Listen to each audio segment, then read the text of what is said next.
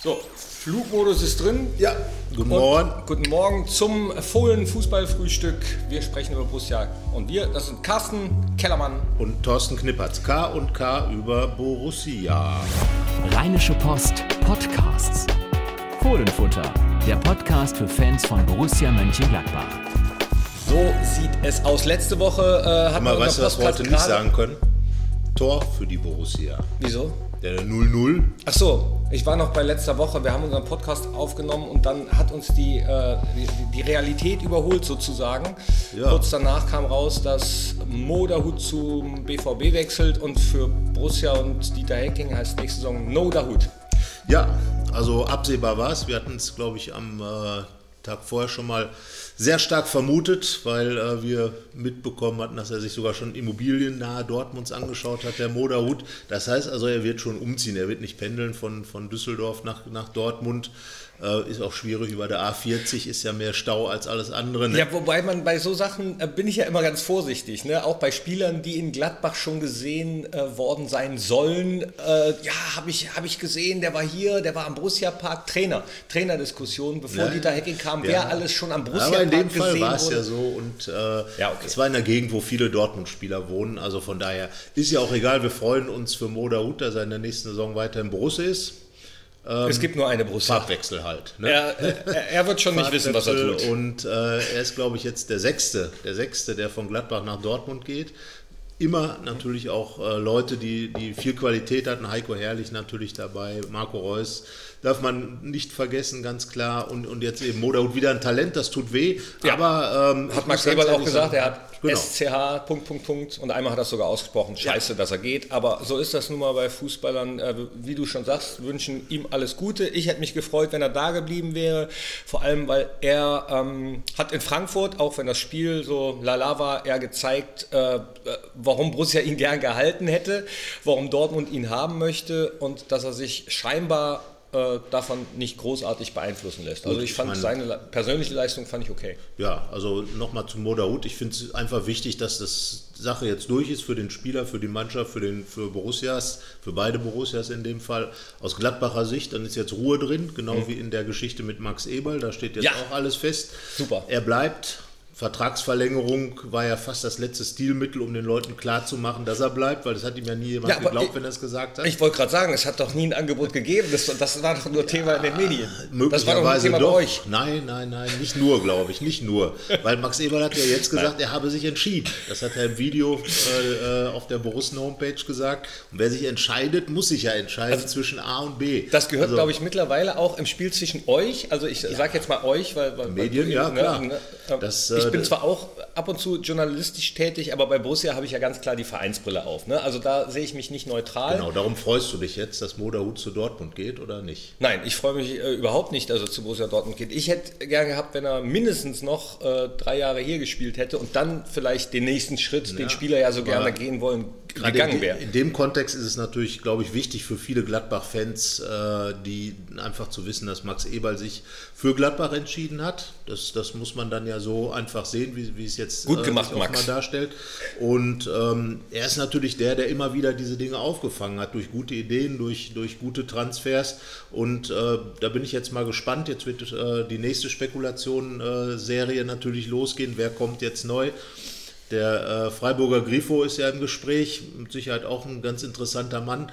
Ähm, und dann eben schauen, ne? Andreas Christensen ist zu ersetzen, also braucht man einen guten Verteidiger. Wie gesagt, Nico Elvedi ist ja schon vorhanden. Für, für Moderhut könnte auch ein Lajo Benes spielen, der ja vielleicht jetzt auch dann die Chance bekommt. Jetzt ist Tobias Strobel gesperrt gegen Berlin. Ja, aber Moderhut und Lazzi Benesch, Sagte Dieter Hecking als Option, die natürlich sehr offensiv ist.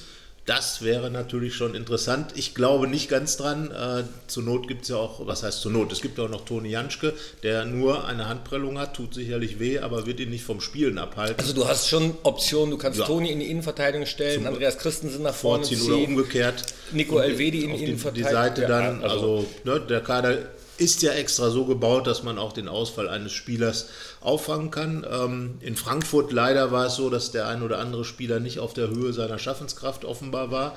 Aus welchem Grund auch immer, da fehlte die komplette Spannkraft auf dem Spielfeld. Aber weißt du, was, mein, weißt, was meine Theorie so ein bisschen ist? Vielleicht stehe ich damit auch alleine, aber ich glaube, das war das Spiel, mit dem äh, die Jungs jetzt letztendlich wirklich Schalke rausgeschüttelt haben. Ich glaube, dass das vielleicht sogar noch eine kleine Rolle gespielt hat, auch wenn die Länderspielpause dazwischen war.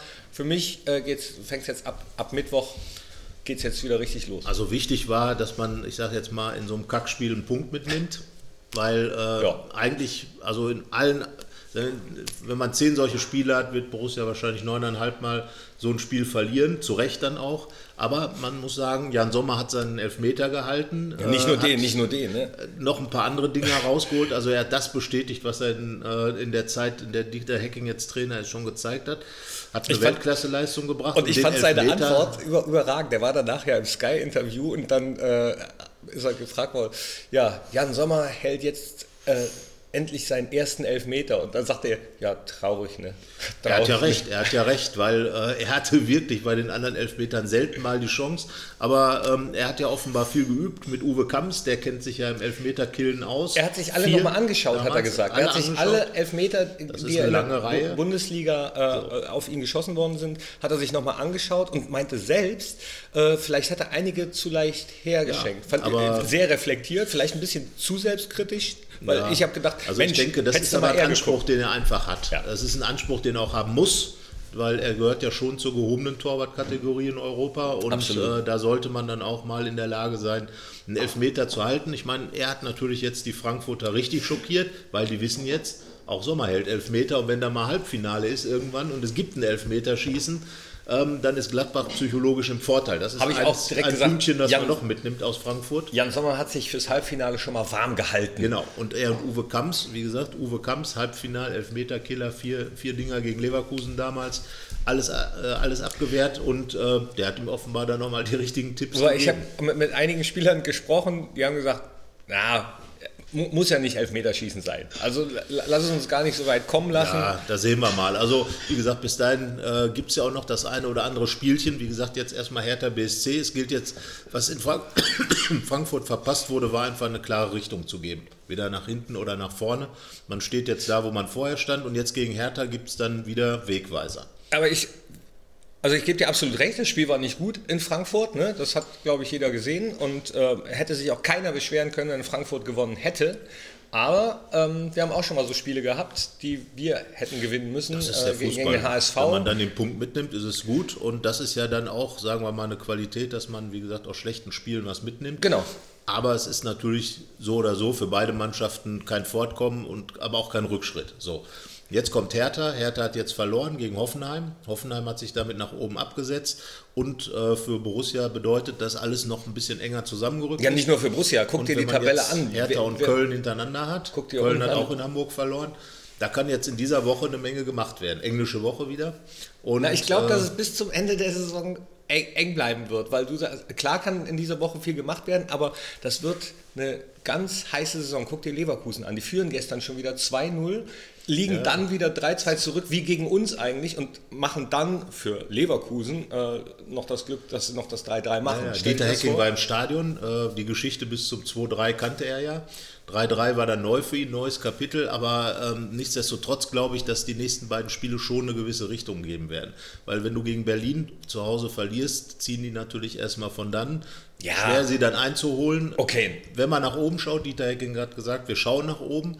Der, der siebte Platz ist immer noch interessant, der sechste sogar ein bisschen näher rangerückt. Also von daher, da sind ja noch Eben. auch gewisse Europa-Möglichkeiten. Und der Weg nach Europa führt jetzt, sage ich mal, zumindest was morgen oder beziehungsweise. Erstmal über Hertha. Nein, über Berlin. Zweimal doppelt. Oh, oh, oh. Guck mal hier. Der Weg Was hast denn du Europa heute Morgen genommen? über Berlin.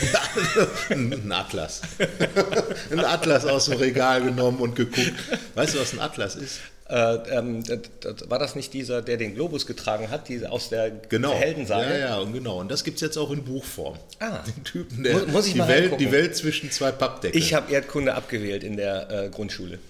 ja, siehst du mal. Ist das bei So, dir nicht Berlin, Sach- Ist das Berlin. bei dir nicht Sachkunde? Wir fahren nach Berlin. Doch, das hieß wirklich Sachkunde. Ja, siehst du. Aber das würde jetzt zu weit führen. Da hast du ja auch nicht nur Erdkunde gemacht, sondern auch Stricken gelernt bei Sachkunde. Nein, das war Textil. Textiles Gestalten. Ja. Luft. Luftmaschen konnte ich wunderbar. Kreuzstich habe ich meine Oma machen lassen. Ja, guck mal. Ne? Und trotzdem nur eine 3 bekommen. Eine Drei.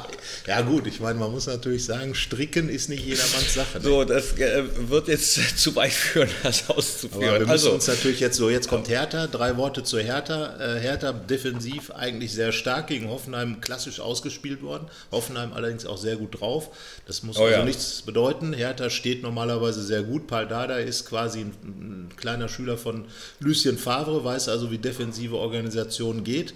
Schwieriger Gegner, aber ich glaube, im letzten Jahr war es nicht ganz so schwierig. Da gab es einen sehr klaren Sieg gegen Hertha zu Hause.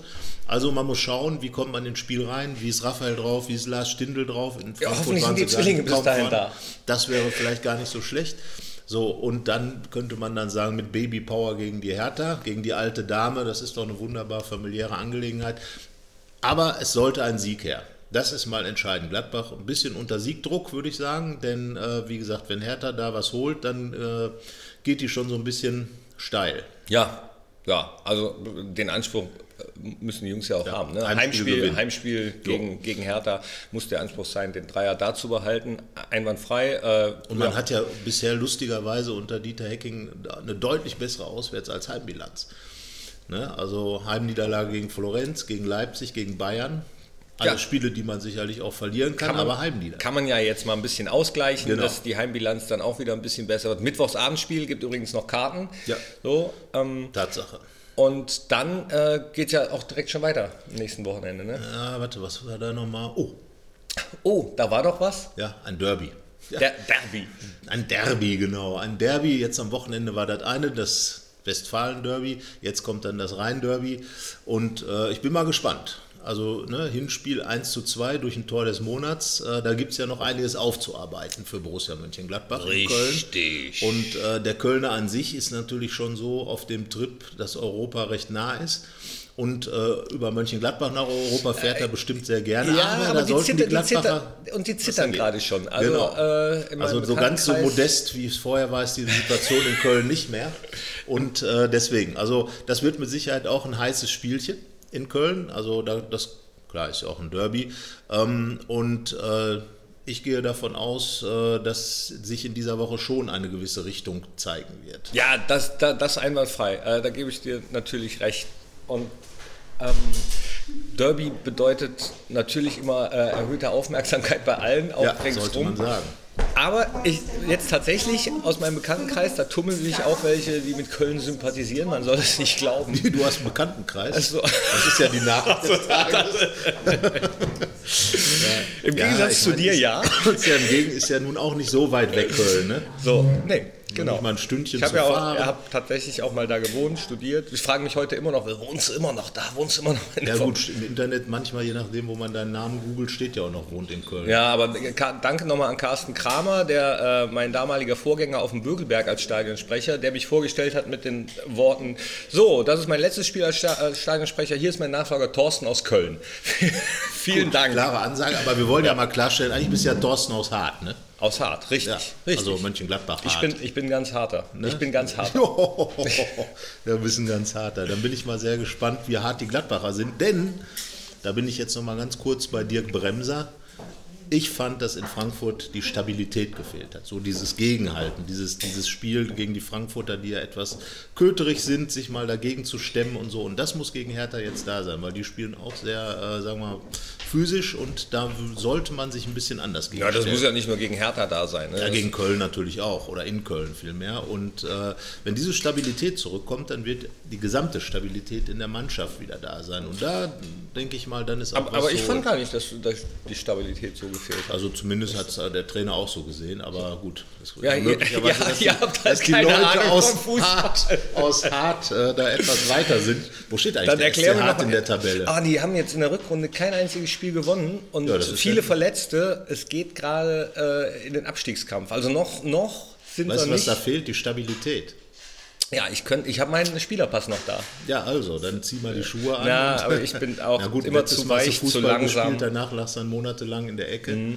Also von daher Fieser lieber. Ich, Fieser- nee, ja, ja, ja. Alte Männer und Sport, nicht mehr. Genau. Ich, ich lasse es Wobei sein. wir natürlich, das sei nochmal klargestellt, keine alten Männer sind, sondern nur nicht Ich richtig nicht. sportlich. das sagt Katze Kellermann. Aber so, jetzt kommen wir zurück zum richtigen Fußball. Also, Also, ja, diese Woche kann sich was entscheiden. Ja, ja, du hast ja recht. Ist ja gut. Du Und hast weißt ja du überhaupt, wie viel das Spiel Stabilität war? auch war nicht stabil. Du Das hast recht. 16. Spiel war Egal, 0 was zu 0. Carsten Kellermann sagt, der hat recht. Das sowieso. ja, das ist mal eine vernünftige Aussage. Also, 0-0 in Frankfurt. Ich kriege hier gar kein Geld. Vielleicht überlege ich die Aussage nochmal. Na, okay. 0-0 in Frankfurt. Ich persönlich fand das Spiel kacke. Das Ergebnis dafür, wie das Spiel war, äh, wunderbar. Ich finde, damit konnte man leben nach, nach dem Spiel. Und äh, also meiner Meinung nach wird sich diese Woche einiges entsch- entscheiden. Sag ich ja. So, das ist ja nun, ich glaube, soweit ich äh, das errechnet habe, ist es das 17. Spiel. Das heißt also das 17. Pflichtspiel. Endlich die 16 weg. Dieter Hecking macht damit seine Halbserie voll. Und ich bin der Meinung, wenn man sechs Punkte holt, dann hat man äh, den Weg eingeschlagen, nochmal ganz sich Richtung europäische Plätze zu orientieren. Möglich ist das, möglich sollte das sein und dafür sollte man alles tun. Und Dieter Hecking hat womöglich auch noch eine weitere Option. Ich habe gestern ein längeres Interview mit Ibrahima Traoré gehabt. Der hat am Wochenende bei der U23 gespielt. Die hat mal wieder gewonnen, auch äh, aufgrund seiner Pässe, aufgrund des Elfmeters, äh, der, der mit einem Foul an ihm verursacht wurde. Und äh, also ich, er ist noch nicht bei 100 Prozent, glaube ich, so fitnessmäßig, aber ist auf jeden Fall äh, eine Option für Mittwoch, ob Dieter Hecking und sein Trainerteam ihn schon wieder in den Kader nehmen. Ich würde mich für Ibo freuen. Ja, vor allen Dingen für die Mannschaft, weil er natürlich mit seinen Dribblings immer wieder für Unruhe beim Gegner sorgen kann, manchmal auch bei der eigenen Mannschaft, aber ich halte ihn für einen ganz wichtigen Spieler, auch äh, von, von, von der Stimmung her, für die Stimmung, weil er immer sehr positiv ist. Und wenn er zurückkehrt, ähm, würde sich, glaube ich, Dieter Hecking sehr freuen, weil das ist nochmal eine ganz andere Option im Kader. Und äh, er hat ja auch äh, im Hinspiel in Köln, vielleicht wird es ja dann gegen Köln was, spätestens, ähm, dass er wieder auf den Platz äh, gehen kann ähm, hat er ja sogar, äh, glaube ich, den Freistoß an die Latte geschossen, also äh, knapp dran. Genau. Und ähm, also Ibo wäre jemand, der Gladbach so nochmal richtig gut tun würde. Und jetzt zeige ich dir kurz noch ein Foto, was ich demnächst posten würde, was ich mit Ivo zusammen gemacht habe. Ja? Ah, du weißt- kennst du die Pose, warum? Die Pose, die er immer einnimmt. die äh, Brother-Pose wenn, wenn aus er Paris. wenn er getroffen hat, würde mich freuen, die mal wieder live im Stadion zu sehen. Ja. Vielleicht ja schon gegen Hertha oder dann im Derby gegen Köln hätte ich auch nichts gegen äh, die sechs Punkte, die du angesprochen hast. Ich bin relativ optimistisch. Ich, ich weiß gar nicht warum, aber es ist so.